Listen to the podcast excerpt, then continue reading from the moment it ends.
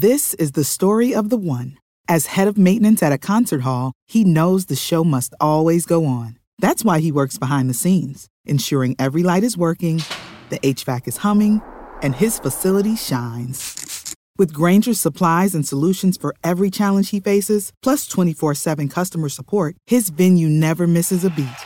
Call quickgranger.com or just stop by. Granger, for the ones who get it done.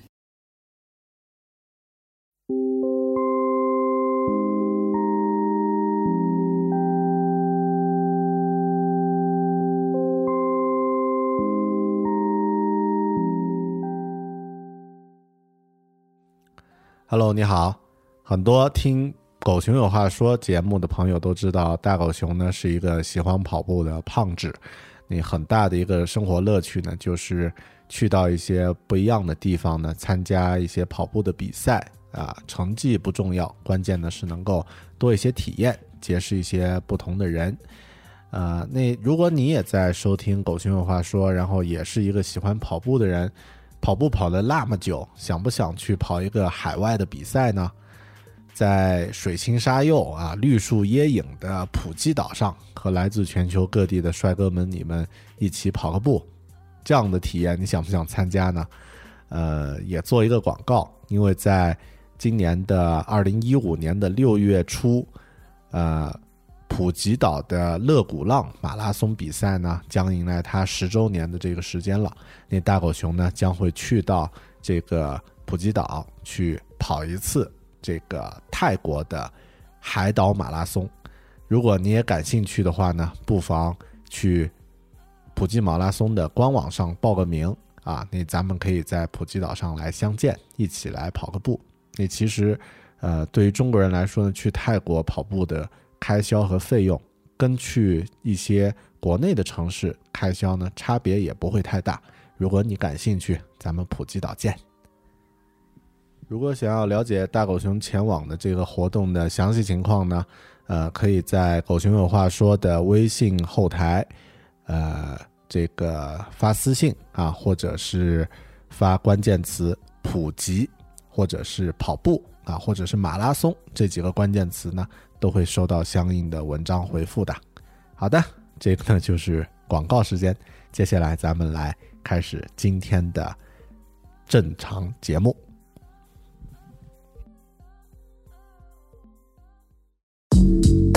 阅读、科技、旅行，生活可以很大；对话设计、学习，思考不嫌太多。这里是 iTunes 获奖播客《狗熊有话说》，一听就停不下来的哦。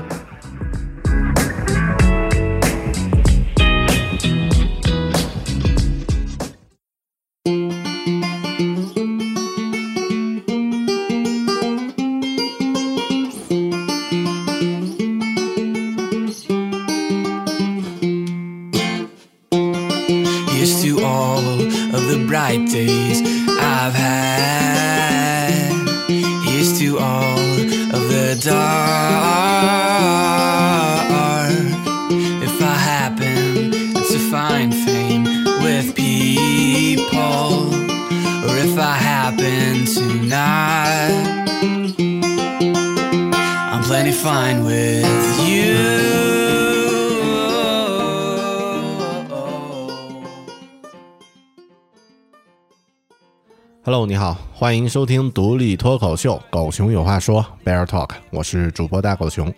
如果我在节目的一开始呢，问你一个问题，你听过童话吗？我想回答一定会是废话，谁小时候没听过童话呀？的确是这样。我们每个人在年幼的时候呢，都听过很多优美、有趣、经典的童话，甚至不论男女，大家小的时候听过的童话呢，多半都是相同的，比如灰姑娘呀、白雪公主呀、小红帽，或者是更西方一点的绿野仙踪什么的。至少我们每个人都很熟悉一个经典的童话式的结局：从此以后，王子和公主幸福的生活在一起。作为一个喜欢读书的宅男呢，我在小的时候还真读过一两本童话故事书，比如《安徒生童话故事集》什么的。最喜欢里面那个冒险的玩具兵的故事了。作为男生呢，我对像白雪公主这样的童话大概知道点情节，却不是特别感兴趣。再之后呢，自己成年了，工作了，了解了一些关于心理领域的知识之后呢，我发现，在十一二岁喜欢玩具兵探险的故事呢，几乎是必然的一个大数据的结果。当时呢，我只读过一本童话书，就是这本《安徒生》。与之形成对比的是，我读过自己可以找得到的绝大多数的神话故事书啊，中国的呀、希腊的呀，甚至是云南某些少数民族的，我都读过。当时的我觉得神话故事啊，要比那些娘炮的童话好看多了。而现在我知道了，在希腊的神话传说中呢，故事进行的动力都来自于男性角色，比如宙斯、波塞冬、阿伽门农这样的一些人。那童话故事呢，它却大多数是以女性为主的，呃，那这个肯定了女性在激发儿童自我发展中的一个重要的角色。而现在的我呢，对童话的认识呢？却经历了三观重塑的一个状态，呃，我知道了小红帽的原版里面呢，其实是有脱衣舞的描写的。我知道了白雪公主的姐姐是把自己的脚砍掉的。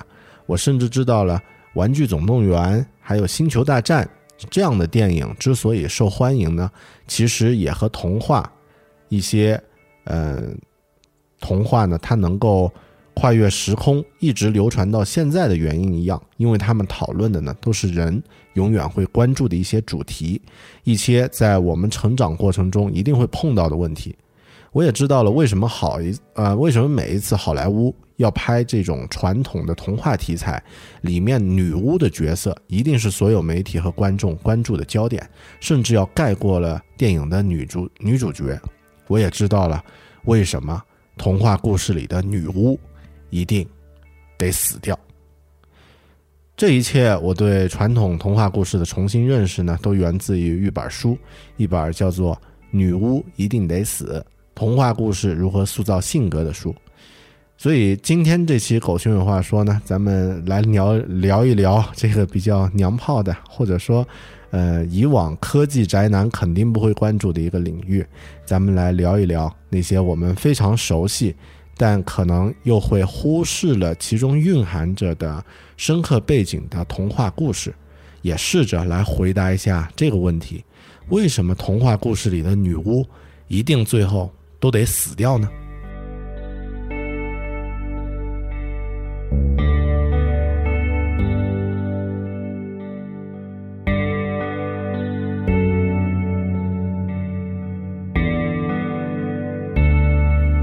其实，在之前我读这本书之前呢，就曾经听说过原版的格林童话，也就是我们熟悉的像小红帽呀、灰姑娘呀之类的童话故事。其实，真实的原版格林童话呢，都特别的重口味，或者说完全不是现在我们看到的这种小清新的风格，甚至我觉得真的是少儿不宜的这个版本。比如说，原版的小红帽呢，其实里面是有非常吓人的情节的。大灰狼在小红帽的家里面吃掉了小红帽的奶奶之后呢，还把他奶奶的肉呢做成了肉饼，血呢做成了葡萄酒，放在瓶子里。不知情的小红帽回到了小屋，大灰狼扮的奶奶呢让他吃饭，小红帽呢实际上吃的呢就是他奶奶的血和肉。而另外一个版本的小红帽啊，其实嗯更夸张啊，他在那个。大灰狼的要求下呀，把自己的衣服呢一件一件的脱下来。大灰狼呢就装作奶奶躺在床上看啊。最后小红帽脱到没有衣服了以后呢，就钻进了大灰狼的被窝啊。那个画面实在是，呃，完全就是 GTA 啊，侠盗猎车那种限制级的水平呀。我们现在看的小红帽的童话都是没有侵略性还有性暗示的这种版本的，在其他的童话里。其实也经常可以看到像暴露狂、强暴、偷窥这样的情节，比如睡美人睡美人的原版故事其实也是很重口的啊。那这个睡去不醒的这个睡美人呢，呃，见到王子，其实王子并不是亲了她啊，王子呢是奸污了睡美人，公主呢因此怀孕了。嗯，灰姑娘的那个格林童话的版本呢，又也是比较血腥。帮助灰姑娘参加舞会的不是仙女，而是他们，呃，灰姑娘妈妈坟头的许愿树。同时呢，两个姐姐呢，想要通过把脚削掉一小部分的方式，让脚穿上鞋子，以欺骗过王子。后来呢，两只小鸟提醒了王子，在故事的最后呢，两只小鸟还把两个姐姐的眼珠呢给捉瞎了。我靠，这个这些真的是给小朋友看的童话吗？啊，可能在听节目，你说大狗熊你是来毁童年的吧？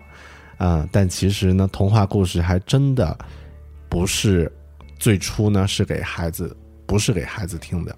童话故事最初呢，它是一种成人的娱乐，通常呢是在纺织间呀、田间呀、田间地头，或者是其他成员聚会的社交场合，啊，去去闲聊传递的，当做一种娱乐的方式，而并不是在育婴室里面教跟讲给小朋友听的。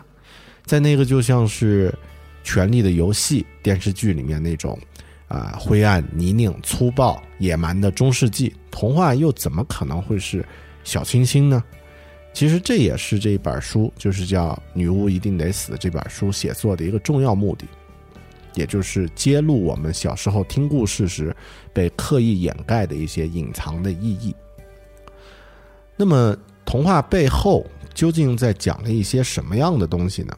其实每一个重要的童话故事啊，都是在嗯处理一些独特的。呃，或者说他都在这个教会小朋友们，或者在听故事的人们如何去对待一些个性缺陷和自己的不良特质，如何去对待。嗯，其实那种在很久很久以前呀，有一个什么什么什么这种看似小清新的包装之后呢，我们会看到童话故事处理的呢是虚荣、贪吃、嫉妒、欺骗、色欲。贪婪，还有懒惰，这样的一些罪状，这个呢是每个小孩童年都会有的七宗罪。这七宗罪隐含的更深层次的意义呢，是它会激起童年时期小孩的最大的一种恐惧，就是被抛弃。嗯，被抛弃呢，是小孩才会有的一种担忧啊。那这种担担忧呢，可能会在一些成年人的时候。呃，一些人成年的之后都会不经意的呈现出来，在无法自卫的时候呢，被独自抛下，呃，抛抛弃，那这是童年时代最大的恐惧，而这种恐惧呢，可能会延续到这个成年时期。那这个跟童话有什么关系呢？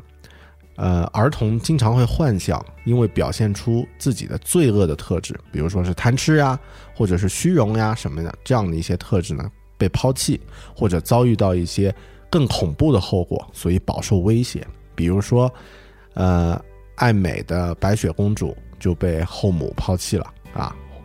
那类似这样的，其实他也是进入到了非常，嗯，就是嗯，更恐怖的一种后果。但要永远很乖呢，这个是很难的。而且小孩呢，经常会不由自主的受到自己都无法了解的那种天性的控制。所以，童话呢，父母念童话故事给孩子听，会有很大的安慰效果。不但可以帮助孩子度过故事中的那种可怕的片段，同时呢，也让孩子了解了不适宜的想法和冲动呢，不会让他们遭遇到父母的拒绝。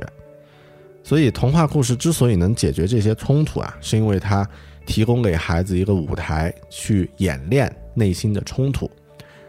儿童在聆听童话故事的时候呢，会不自觉地把自己内心的部分投射到故事中不同角色的身上，在各个角色身上呢，存放类型对立的各种特质。所以，童话故事就是童年的心理剧，在异想天开的奇幻情节背后呢，却是反映现实人生挣扎的写实剧。童话故事对成年人的影响力，其实是源自于他们在童年时代的影响，因为美德的种子正是在童年时期播种下的。这也是我们为什么今天会突发奇想聊一期关于童话这样的一个原因。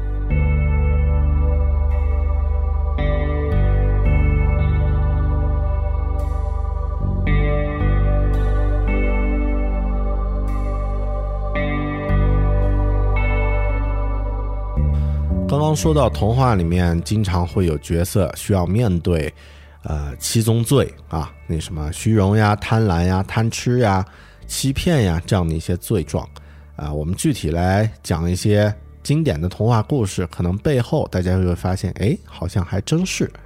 呃，我们先从大家最熟悉的一个童话故事开始吧，《白雪公主》（Snow White）。白雪公主其实主题讨论的呢是虚荣。这个话题其实我当时看书的时候也觉得特别不理解，这个不是一个呃狠心后母折磨这个纯情小姑娘，然后呢最后这个呃公主在屌丝小矮人的帮助下逆袭的故事吗？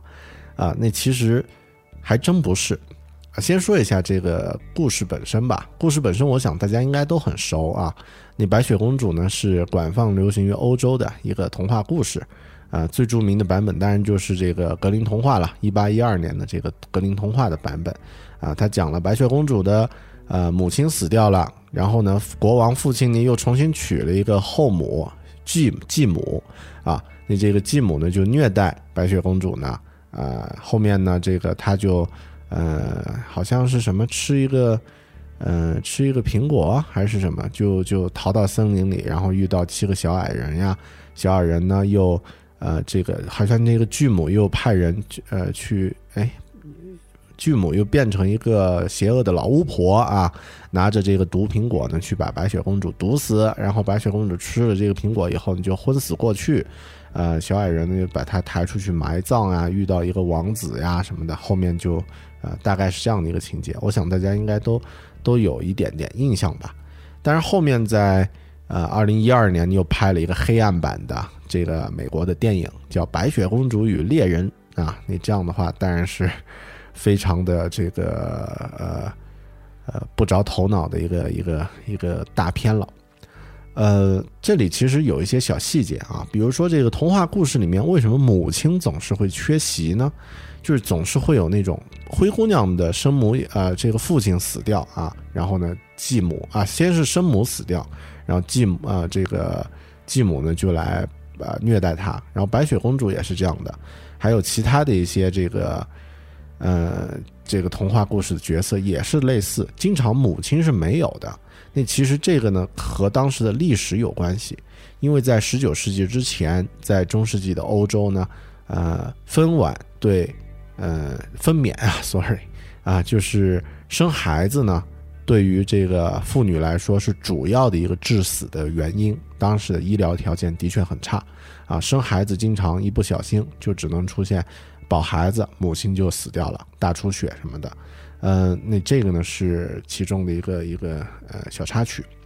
里面说到的这个小矮人呢，其实也有一种心理分析呢，认为小矮人其实象征着是白雪公主自我的一部分，因为当这个童话里面，白雪公主进到那个房间里面呢，发现里面是有雪白的桌布呀、雪白的床单的。那大家想一想，那种七个屌丝小矮人，怎么可能有雪白的桌布和床单呢？那其实这个也是一种心理的投射啊。当然这一点呢，咱们不深究啊。那也可能是其他的一些原因。那为什么说他是这个克服虚荣呢？因为。白雪公主在被小矮人这个保护在屋子里的时候呢，其实两次，她让这个化成巫婆的王后，就是继母进到小屋里呢。一次是购买绑在头发上的缎带，啊，另外一次呢是购买这个梳子，啊，好像呃，这个梳子和缎带还有一个版本呢是那种，嗯。就是是那种呃中世纪的妇女会用来绑绑着自己的这个腰部的一个一个一个束带啊，那这个绑住自己腰部呢，腰就会更细啊，胸就会变大，你这样的话你就比较有有这个有美感。实际上呢，不管是缎带呀、梳子呀，还是这种束腰带呢，其实都是为了让它变得更诱人。那前两次它。差点中毒呢，其实都是因为自己想要变得美这样的一种虚荣的特质。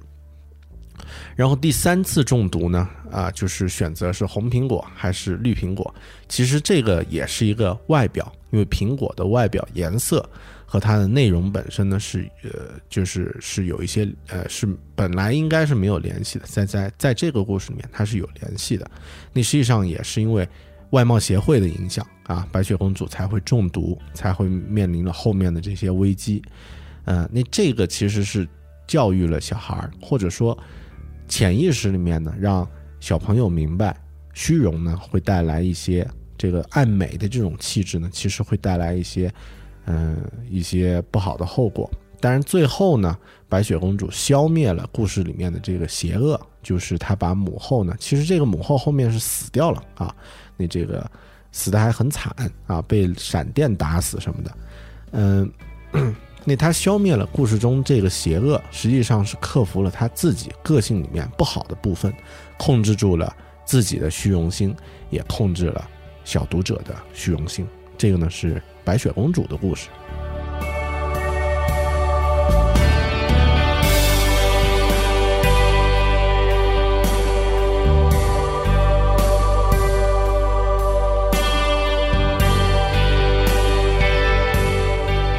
除了虚荣之外呢，还有一个重要的七宗罪——贪吃。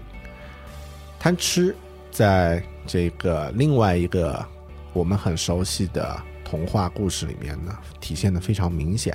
这个童话的名字叫做《糖果屋历险记》，也叫做原呃原版的名字叫做《韩塞尔与格雷特》。这个故事呢，同样是出自格林童话。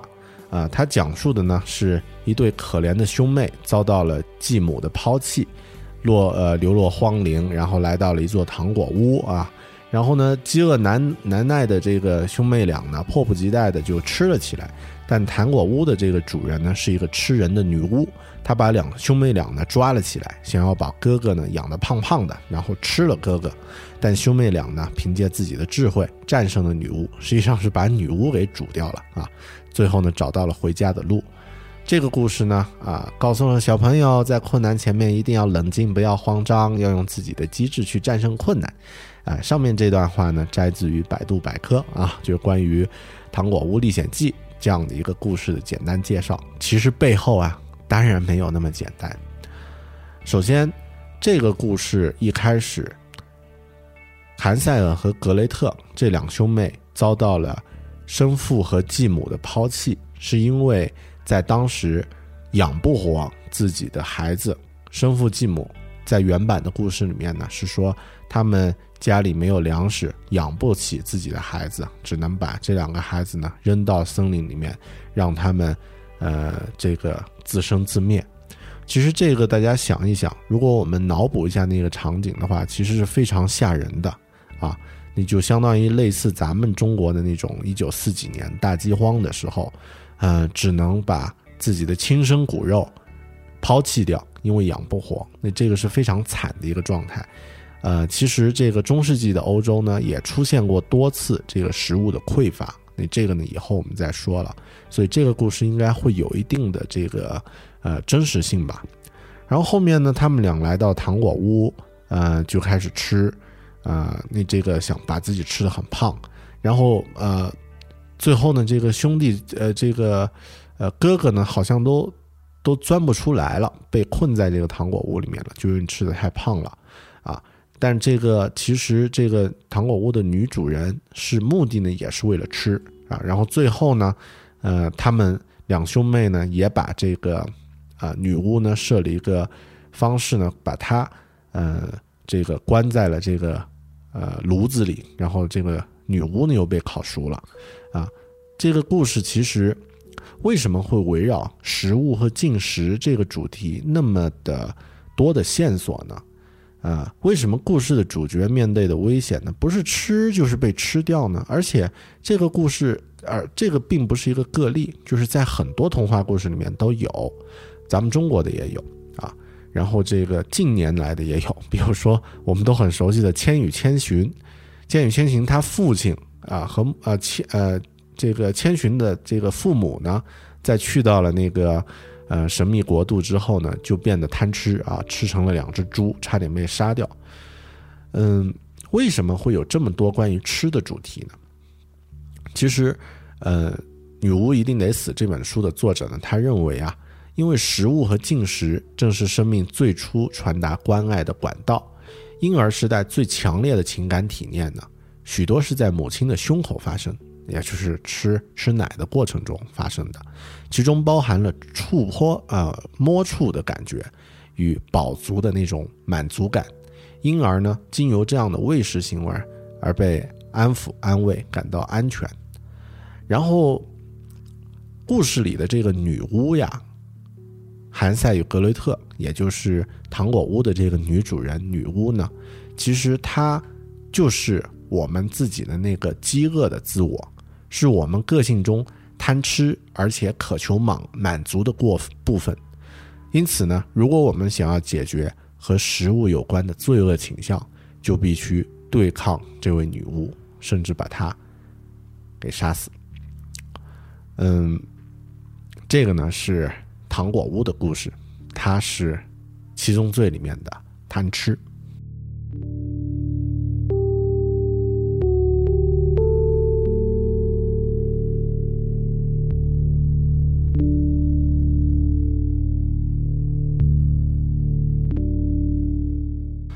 接下来我们聊一聊嫉妒和欺骗这两个主题。这两个主题呢，呃，也有特别的这个呃知名的童话故事作为他们的背景。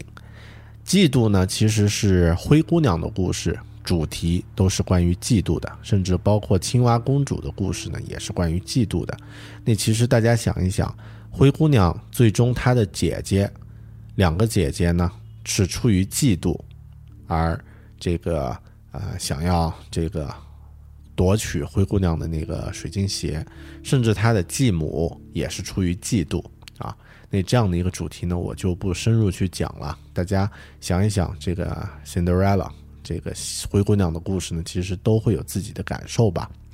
呃，那另外关于欺骗呢，其实有一个经典的童话故事叫做《木鹅姑娘》。木鹅姑娘这个故事呢，其实就是关于欺骗啊，关于说谎的。但是说谎呢，其实有很多很多的这个童话呢，都是关于说谎。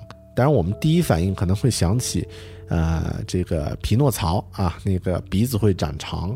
但那个其实匹诺曹里面有另外一个藏得很深的主题啊，我们稍后再说。呃，说谎的故事呢，有一个叫做木鹅姑娘啊，那她其实是。呃，一个女仆伪装了公主的身份，去到另一个国家去当公主，然后把这个真正的公主呢就流放了。最后如何如何？后来这个真正公主呢，呃，终于这个证明了自己是公主，然后女仆呢又被杀死啊，而且死的非常非常的惨。呃，她那个是被装在一个呃装在一个桶里，然后桶边缘呢插上了各种各样的刀。然后把这个桶呢从山坡上滚下去啊，嗯，你可以想象一下啊，那个死法是不是特别惨？呃，但这种死法呀，其实在中世纪是真实存在的这种刑法，而且是很普遍啊。所以说中世纪是一个黑暗的时代啊。那这个想想可能都会觉得有点有点瘆得慌。呃，木鹅姑娘里面那个故事呢，其实是让儿童学会去分辨什么是害他的。害害呃伤害别人的这种谎言，什么呢？是避免伤人的谎言。因为在这个这个故事里面呢，公主也说了一些呃，我们叫 white lie，white lie 啊，白谎话，就是不伤害别人的一些谎话。但是那个女仆呢，做的就是另外一种。你实际上这个故事呢，也让小读者呢知道去分辨什么样的谎言是什么样的一种程度。那这个故事呢，讲的是欺骗。其实我们有一些成人的这个童话啊，成人的这个电影里面呢，也有同样的类似的情节呀。比如说我印象比较深的金凯利演的那个《大话王》啊，《Liar Liar》那部电影呢，其实就是讲了类似关于欺骗主题的一个故事。那这个故事的背后呢，其实也相当于是有一个童话故事的一个精，呃，一个精神内核在里面的。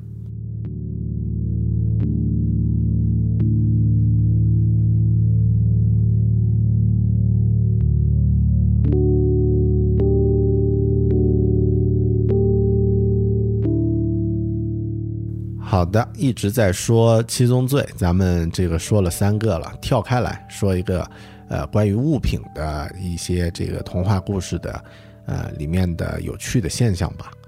嗯，其实我们在看一些童话故事里面，经常会发现里面会有一些小东西啊，比如说这个灰姑娘呢，继承了她母亲给她的一个什么，嗯，什么香包是吧？然后呢，还有这个，呃。经典的一些童话里面有，现代的童话里面也有，比如说《玩具总动员》里面啊，也有这个玩具变成小男孩的一个呃一个会爱人的那种物品。那其实这一点呢，在这本书里讲的特别好玩啊，就是讲到了这个呃背后的蕴含的意义。为什么这些故事里面，童话故事里面，经常小孩儿都会有一个呃，不管是这种拟人化的一个物品，或者是一个小工具，嗯，会有这样的一个呃一个物品呢？他是这么说的：两岁的婴儿呢，还处在这个发展独立自我意识，还没有。感到自己是一个独立个体的这个时呃时期，而是将自己和母亲呢认为是一个整体，啊，那心理学家呢，呃，把这个阶段称为共生啊，symbiosis。那幼儿呢，他常常会依赖他们最喜欢的玩具来应对对和母亲分离的那种焦虑和恐惧。那也就是之前他认为他和小。啊，小孩和妈妈是一个整体，那妈妈不可能永远出现在你面前。当他离开的时候呢，实际上你的这个周边的一个物品呢，就变成妈妈的一个代替品了。这个玩具，这个物品呢，通常通常被称为移情物品，可以在母亲不在的时候呢，给予小孩应有的安慰。嗯，儿童如果在最难受的生命时期。例如像父母离婚呀，或者是爱的人死去的时候呢，得到一个玩具，这个玩玩具啊，经常就会成为他的移情物品。例如有些孩子会对枕头和毯子产生强烈的依恋，因为往往是因为这样这件东西呢，在他卧卧病期间、卧床期间呢陪伴他的。其实他说这句话，我听得频频点头，因为我身边的刚好有一个同学，一个老同学朋友，他的小姑娘、小孩呢，在。小的时候呀，特别喜欢一个，呃，毛巾，把这个毛巾呢捆在一呃捆成一团，随身带着啊，称呼它是毛毛。然后呢，啊，就是就没什么玩具的时候，都是和这个毛巾去玩。然后我们同学聚会的时候呢。呃，有这个有小孩的朋友啊，同学就带着这个自己的孩子来玩啊，大家呢这个就还开玩笑说你这个小孩太好养了啊，这个一条毛巾就打发掉，还是条旧毛巾啊，还是条那个一两年、两三年的这种旧毛巾了。那其实这个毛巾对于小孩来说就是一条移情物品。然后说起来，刚刚说到《玩具总动员》呀。其实这个故事，呃，我之前其实根本没有这样去想，但这本书里面他分析的特别的有意思。他说，《玩具总动员》这个故事呢，之所以特殊，就在于故事背景呢是小男孩的家人刚好搬家到新的环境，搬家呢都会引起焦虑，对于儿童呢尤其如此。而这两个玩具的竞争，就是里面的主角啊，这个乌迪。呃，牛仔乌迪，还有那个，呃，巴斯光年，宇航员巴斯光年，这两个玩具的就竞争呢，其实就反映出新环境引起的那种矛盾的情绪。乌迪呢，代表的是过去，代表老环境给予的安全和舒适，而巴斯光年呢，代表着未知和意外。乌迪呢，是保守派。巴斯光年呢，则充满精神啊，充满冒险精神。这个小宇航员呢，相信自己会飞，甚至敢从窗户往外跳。其实这两个玩具的冲突呢，就反映出小男孩内心的冲突。你觉得是不是这样呢？嗯，那移情物品有些什么样的范围啊？比如说像一些呃熟悉的儿歌呀，某些艺术品呀，宠物呀，其实只要能够引发。与恒久母性的象征性的关联呢，都属于移情物品。这个时候，我突然想到了，嗯，经典的老电影《公民凯恩》里面呢，有一个经典的意象叫做 Rosebud 玫瑰花蕾。大家都在猜，这个凯恩嘴中的玫瑰花蕾是个什么东西？那最后呢，我们。从镜头中看到，是他童年时期雪橇上刻的一个句子。那另外呢，大家很熟悉的憨豆先生的这个剧集，憨豆不是一直都抱着一只泰迪熊吗？一只玩具熊吗？其实可能这个也是他的移情物品。不论是存放在袜子里、存放在衣橱里，或是存放在童话故事里，移情物品呢，都总是具有给予关爱的神奇力量。它们弥补了外界的母亲实体和内心的母亲形象两者之间的距离，帮助人克服孤独与空虚。移情物品能够经常提醒我们，我们永远不会孤独。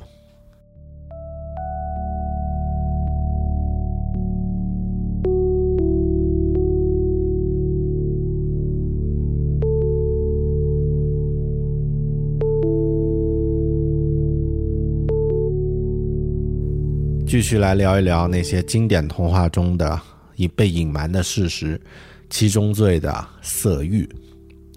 这个词听起来当然不是小朋友应该去听的东西，但是很多很多童话故事其实背后呢都隐藏着关于性的这样的一些呃暗示，甚至是直接的描写啊，呃不，比如像那个有一个呃。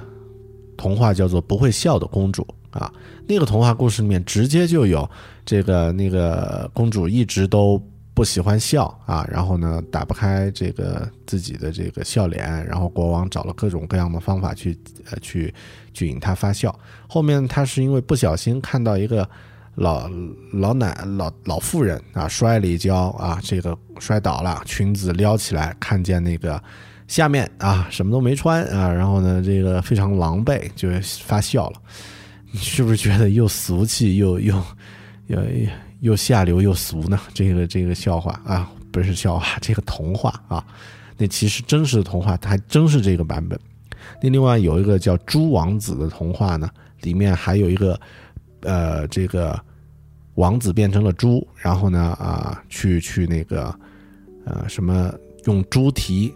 自己的猪蹄啊，去袭击，呃，女仆人还是女公主的这个胸部啊，想想这个场景也够够日本漫画的风格了。呃，最典型的呢，其实是一部我们已经比较熟悉的童话，叫做《长发公主》。长发公主呢，呃，是那个一个很也是一个很经典的童话啊。一个公主呢，因为自己呢。呃，母亲特别注意，就是保护她呢，就把她关在了一个塔楼上。然后公主呢有长长的头发，却每天都被关在这个塔楼上。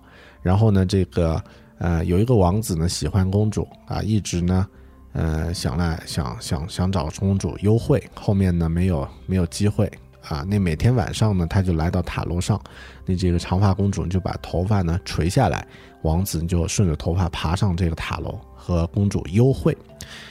当你成年以后，你去想象这个场景，就是幽会，然后第二天晚上又下来，是吧？好像有点不大对劲儿。呃，那真实的或者说这个原版的长发公主呢，其实就非常的明确啊，因为当时关注公主的这个继母，也就是女巫呢，最后发现公主的肚子一天一天变大，然后呢才知道啊，原来你。晚上是和这个野男人啊幽会了啊，把肚子都搞大了。那这个描写就非常的直接啊，就是关于性的这个色欲的描写。那其实呢，啊，像那个迪士尼版的小美人鱼啊，里面甚至都有这样的一种暗示，性的暗示。里面那个海女巫啊，就是丰乳肥臀，呃，那个形象明显就是一个非常放荡的这个形象。那其实像这样的一些故事里面呢，也讨论了关于这个性，还有关于色欲的一些东西。但是这个最后意味着什么呢？我也没有答案，只能说童话一开始并不是我们看到的那么简单吧。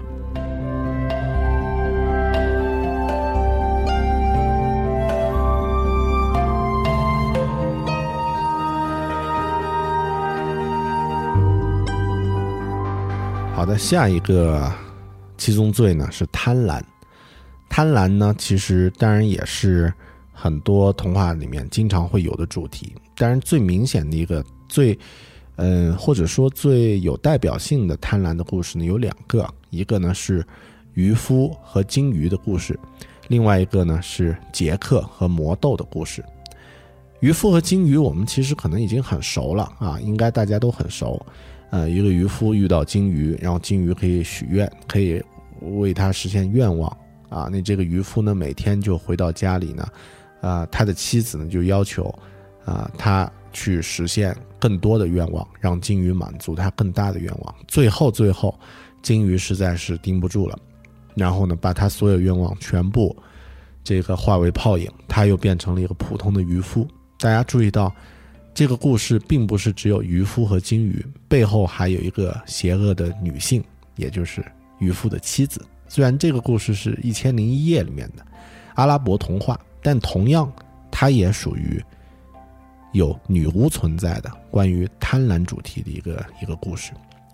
那另外呢，杰克和魔豆，甚至好莱坞也拍过电影啊。那这个。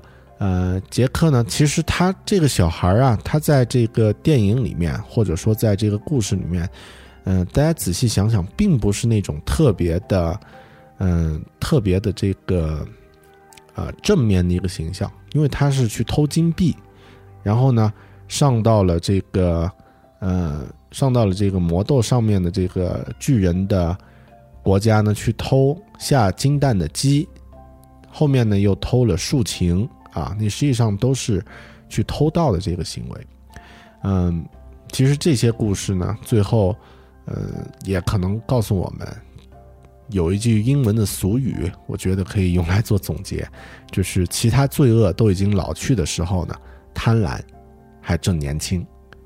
OK，贪婪就说这么多吧。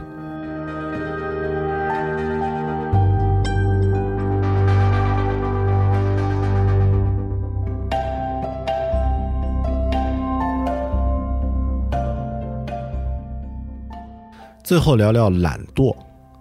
懒惰这个概念，其实在现在来说，我们现在这种信息化时代呢，其实每个人都特别懒，对吧？那都是这个，呃，它只是一个习惯，并没有形成一个罪啊。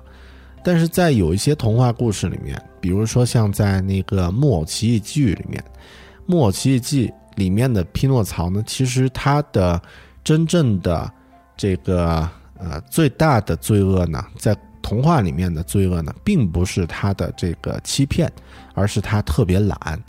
整个故事都在说他因为不想做事儿，然后呢就把自己的条件呢变得越来越差啊，被动的啊，最后呢去到了傻瓜国，变成了一只驴子什么的。其实整个这个故事呢，呃，都是在把懒懒惰当做一种特别重大的一种呃。罪过来面对他，甚至都不不算一个坏习惯那么轻了，已经是一一个罪过了。那同样像有一个童话叫做《三个纺纱女》，也是，就是你一直很勤劳，一直很辛勤的去工作啊，最后呢可以那个找到一个很好的王子什么的啊，又嫁掉了啊。那其实呢也是在说，一个勤劳的人呢，最终可以通过劳动呢被提升到一个较高的地位。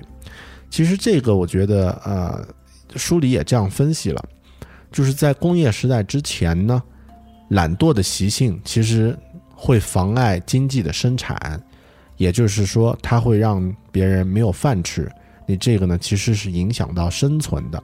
所以勤奋呢，是很多儿童文学的主题，而且都是小朋友就要培养这种勤劳的特质。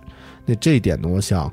以后的这个童话故事里面可能会有一些调整吧，因为在现在这个物质已经特别丰富的时代呢，可能懒惰并不是一个像以往那么严重的罪过。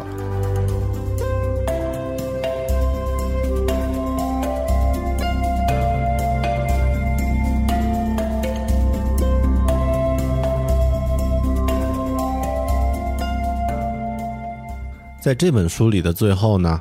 作者用了很大的篇幅去讲了一个西方人都特别熟悉的故事背后的故事，也就是《绿野仙踪》。《绿野仙踪》呢是西方经典的童话，伴随了几代人的成长。同名的电影呢，就像咱们每年假期都会放的《西游记》那样啊，已经是人人都烂熟的故事了。但估计还是有一些朋友并不太了解这个故事，我简单介绍一下这个童话故事大概啊。有一个小姑娘呢，叫做陶乐斯啊，还有她的叔叔呢。呃，和他的叔叔亨利啊、婶婶啊，居居住在一个美国堪萨斯州的一个农场里面。他呢有一只小狗叫做托托啊。那这个陶乐斯呢和他的小狗呢啊，他的小狗总是去追旁边的一个邻居家的猫。那为了不让他的狗被警察带走呢，陶乐斯就觉得带着小狗托托呢到处去走啊，暂时避避风头。那就在他要离开的时候呢，刮起了一阵强大的龙卷风。来不及躲起来的这个陶乐斯呢，和他的叔叔房子呢一起被卷进了空中。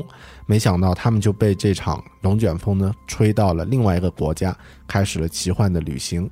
那这个呃，这个国家叫做奥兹，也是一个矮人国。啊，他来到这儿呢，木头房子就落下来，就把一个女巫就砸死掉了啊！一个叫做东方女巫，叫邪恶东方女巫。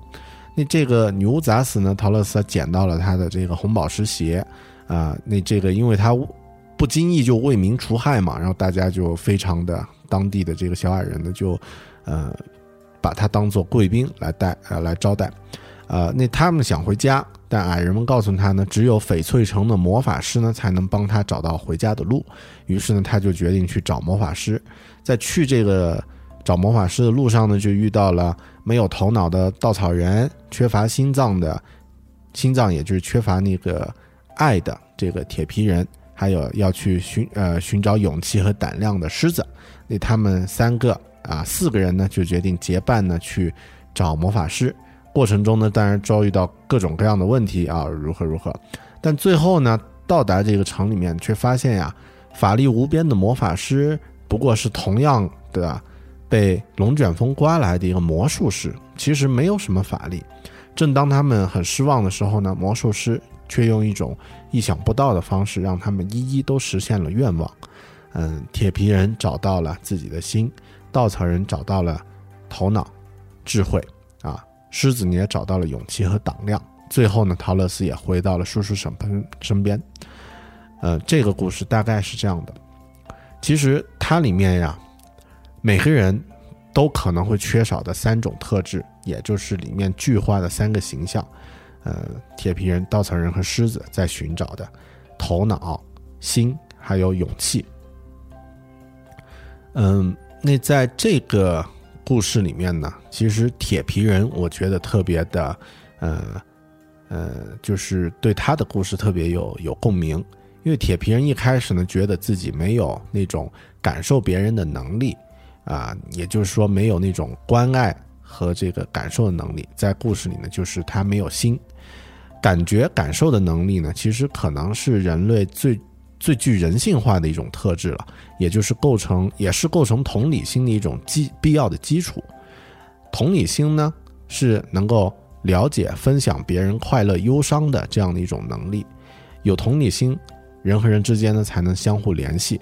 如果人和人之间缺乏同理心，不能感受彼此的感觉，那就只能与理性互相沟通，人际关系呢就会变得单调和枯燥。呃，所以铁皮人最后呢，其实并没有通过外力，而是通过旅行中的一些具体的考验，发现最终他寻找的性格特质，其实一直在他内心深处。他去寻找，只是在寻找一些外界的帮助，而最终呢，是靠自己找到了这种他缺乏的特质。所以这一点，我觉得，嗯，也可以说，《绿野仙踪》这个故事呢，它是一种接受自我的一个主题，贯穿其中。所有的这些造成困扰的问题啊，比如说像，呃，焦虑啊、恐惧啊这样的一些东西呢，其实都是，嗯，都是对自我的一种不正确的认识造成的。《绿野仙踪》的教训呢，其实是当你接受了自己的不完善。不完美呢，就能实现自己的梦想。所以，女巫一定得死的这个作者啊，Sheldon Cashdan，他认为《绿野仙踪》是我们这个时代最重要的一个故事。那么，我我说啊，大狗熊说，如果《绿野仙踪》和《星球大战》《魔戒》甚至是《牧羊少年奇幻之旅》讲的都是一个故事，你会不会觉得很乱扯呢？但其实，大家仔细想一想。三个故事，四个故事啊，其实都是同样的寻找英雄们去寻找自己失去的东西，经历了环境的改变，还有真实的一些敌人。最重要的是呢，最后都是要面对自己，都是在面对着自己内心的迷惑，而最后呢，都发现得到自己答案的方式呢，不是借助外力，而是在内心深处，而是在自己回到最根本的一个位置的时候呢，就发现答案就在其中。星球大战讲的是勇气，它它的中主题呢是寻找勇气。呃，三部曲《星球大战》我们都很熟啊，那现在是六部曲了啊。三部曲呢，其实传统的这个老三部曲呢，是以用倒叙的方式来回溯天行者卢克啊，从青少年成长为绝地武士的这个过程。其实整整个这个过程呢，都是一个神话的一个呃叙述的结构，造就了一个成熟复杂的一个童话故事，讨论了一些像。忠贞呀、荣誉啊、勇气啊，这样的一些永远不会过时的主题。所以这样说起来呢，其实大部分的流传很广、一直经久不衰的童话的典型情节呢，都是一个四部分的旅程。每一部分呢，都是发现自我的一站。旅途的地段呢是跨越，男主角和女主角呢在此进入到一个有奇幻世界和怪异生物的陌生的地方。这是第一站，接下来呢是遭遇邪恶的对手，啊，比如像狠毒的继母呀、吃人的魔鬼呀、诡计多端的巫师呀，还有其他的一些类似女巫的角色。这是第二站，第三站呢是征服，主角在这里这个这个阶段呢和女巫展开了生死的搏斗，最后女巫呢无可避免的死亡。旅途的第四站。是终点站，也就是欢庆，比如像盛大的婚礼啊，或者是家庭团聚，然后从此每个人呢都过着幸福快乐的日子。其实大多的神话故事，不管是现代的都市童话，或者是好莱坞的电影呢，都有着类似或相同的套路。但我们对这样的套路呢，永远不会厌烦，因为我们一直需要这样的镜子来映射自己的内心。我想未来的年代一样，也应该还会有童话。也一样，还会有女巫。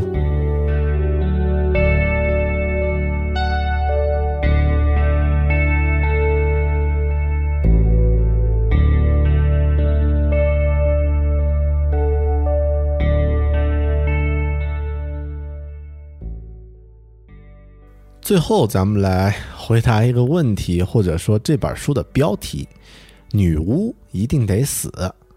为什么女巫一定要死，而且通常都会是惨死呢？童话故事，特别是原生的童话故事版本呢，女巫都会死掉，而且都是惨死。比如像《绿野仙踪》里面这个东方邪恶女巫啊，直接就被一个房子压死；里面那个西方邪恶女巫呢，也是这个被呃被盆水浇上去就直接就就不见了啊，这个死得很惨。然后呢，《白雪公主》里面的那个啊。王后啊，其实没干什么特别坏的事儿，一样也死掉了，啊，然后呃那段我翻出了这个原著啊，给大家念一下啊。他说，呃，王后原本就是个女巫，于是她骑着魔扫帚，带着魔剑，飞往邻国，准备去去去除她的眼中钉。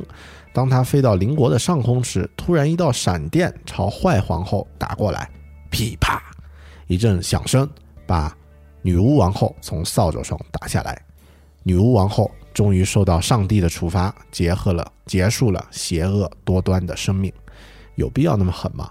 然后像刚刚说那个糖果屋里面的那个女巫呢，想要把哥哥吃掉啊，最后她被两兄妹呢关进了这个炉子里面被煮熟了啊，火煮啊，想想也够惨的。为什么这些女巫都要死那么惨呢？嗯，其实是这样的，女巫在童话里面呢是最有震撼力。存在感最强烈的角色，一个童话故事要成功，女巫非死不可，因为女巫呢是自我罪恶部分的化身，也就是小读者和每个小孩心中那个邪恶的部分的化身。什么是女巫呢？在无数的童话故事中，女巫都代表着所有孩子努力去抗拒的某种天性。毁灭女巫并不是为了报复，甚至不是残酷的行径，它只是提醒我们，邪恶的欲望是日常生活中不会消失的一部分。如果我们希望在现实生活中得到童话故事的圆满圆满结局的话呢，就必须持续与它对抗。所以，女巫，也就是坏的那一部分的你，一定得死。在这本书的最后呢，Sheldon 还提出了一个问题：未来还会有女巫吗？在二十一世纪已经结束了中世纪那种愚昧的状态之后，还会有童话故事里的仙女和女巫吗？其实我想起了那个电影《人工智能》，最后呢，在科技已经发展到那样的程度，还是会有这个，嗯，仙女会出现。其实，呃，Sheldon 他在书里呢自己回答了这个问题，我觉得他说的特别好，也用来作为今天这期播客的结束语吧。女巫在人类精神上的地位不会动摇，她永远是我们必须对抗的力量。但是否她非死不可呢？孩子逐渐成长成熟之后，也会了解我们根本不可能完全根除自我中坏的部分。追根究底，童话。其实就是对生命的赞颂，它们既迷人又富有启发性，直到今天都跟数百年前一样合乎时代。童话故事背后的动力是善与恶之间的抗争，一直回荡在白雪公主、灰姑娘和绿野仙踪的字里行间。二十一世纪尚未写出的故事，也会同样如此。谢谢你收听这一期。讲了一期童话故事的《狗熊有话说》。如果你对这一期的节目有什么观点、看法，或是建议和想法呢？欢迎通过社交网络和我互动。可以在新浪微博找到我，我的 ID 是 i 大狗熊。也可以通过这个节目的微信公众号“狗熊有话说”五个汉字，或者是 Bear Big Talk，啊，这个微信号呢和我联系。也欢迎大家在。苹果的 Podcast 程序里面呢，多评论，多留五星的留言，或者呢，可以通过电子邮件 bell at bell talking 点 com 来和我联系。好的，谢谢你的收听，咱们下期再见，拜拜。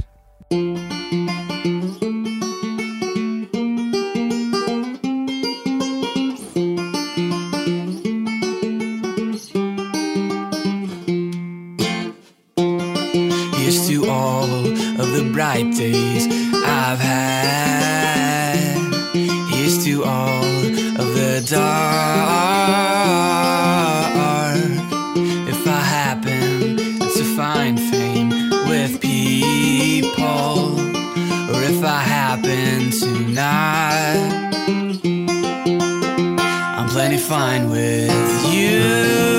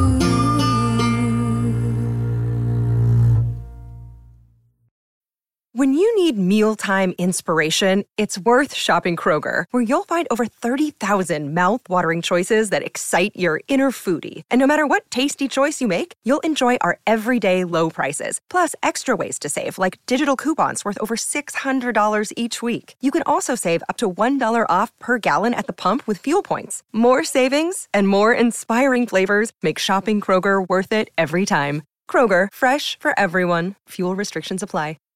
Save big on your Memorial Day barbecue, all in the Kroger app. Get half gallons of delicious Kroger milk for 129 each, then get flavorful Tyson natural boneless chicken breasts for 249 a pound, all with your card and a digital coupon. Shop these deals at your local Kroger today or tap the screen now to download the Kroger app to save big today. Kroger, fresh for everyone. Prices and product availability subject to change. Restrictions apply. See site for details.